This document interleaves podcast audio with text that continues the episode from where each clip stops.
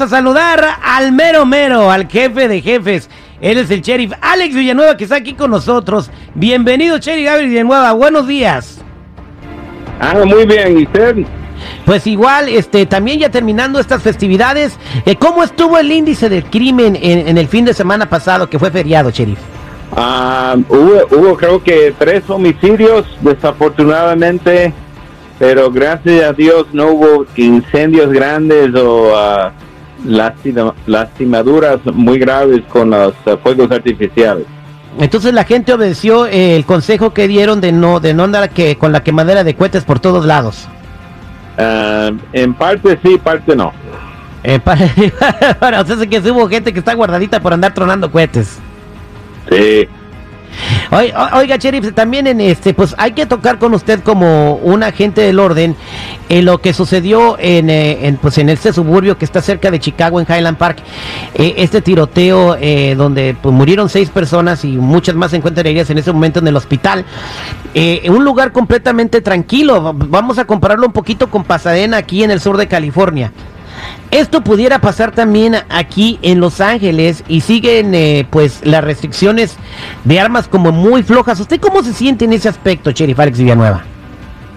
Pues estamos entre, entre dos paredes, como se dice, porque hay muchas armas de fuego ahí por todos lados, pero y la gente que no obedece las leyes son las que tienen las armas de fuego. Y a la misma vez me toca reglamentar eh, las, los permisos para portar armas de fuego en, en público. Así que estamos mirando las dos situaciones a ver cómo podemos mover para el frente como una comunidad para mantener la seguridad de todos.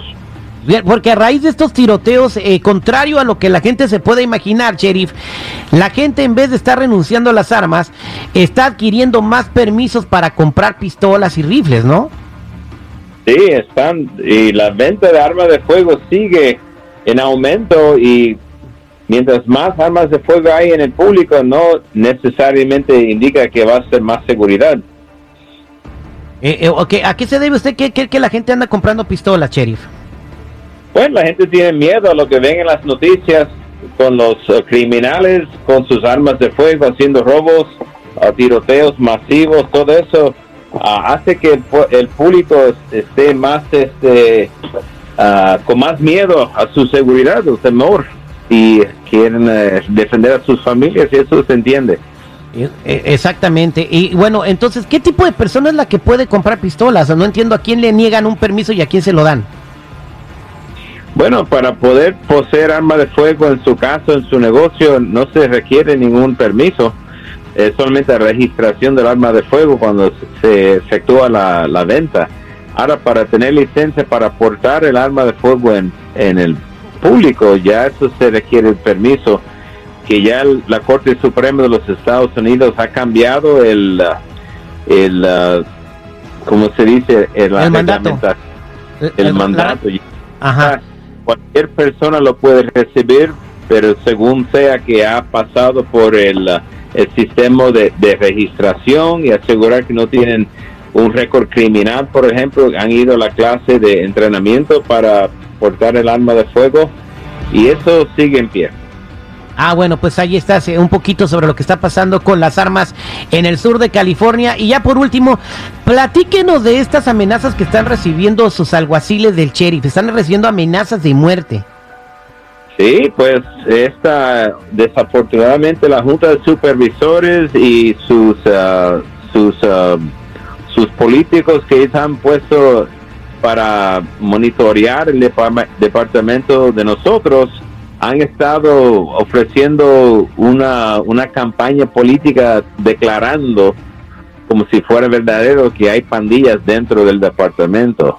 Completamente falso, cero evidencia en eso, pero siguen con el afán de tratar de engañar al público con eso de las pandillas dentro del departamento, pues ya los locos que están escuchando, uno va a decir, ah, pues será cierto, pues entonces voy a matar a los alguaciles.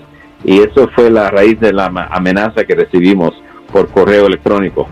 Entonces, este, hay que decirle a la gente que tenga precaución en creerse las noticias que están dando y bueno, y que el sheriff está para cuidar a la comunidad angelina. Sheriff, para toda la gente que quiera reportar un crimen o ponerse en contacto con usted, porque usted está en contacto con la comunidad, ¿cómo pueden acceder más fácilmente a usted?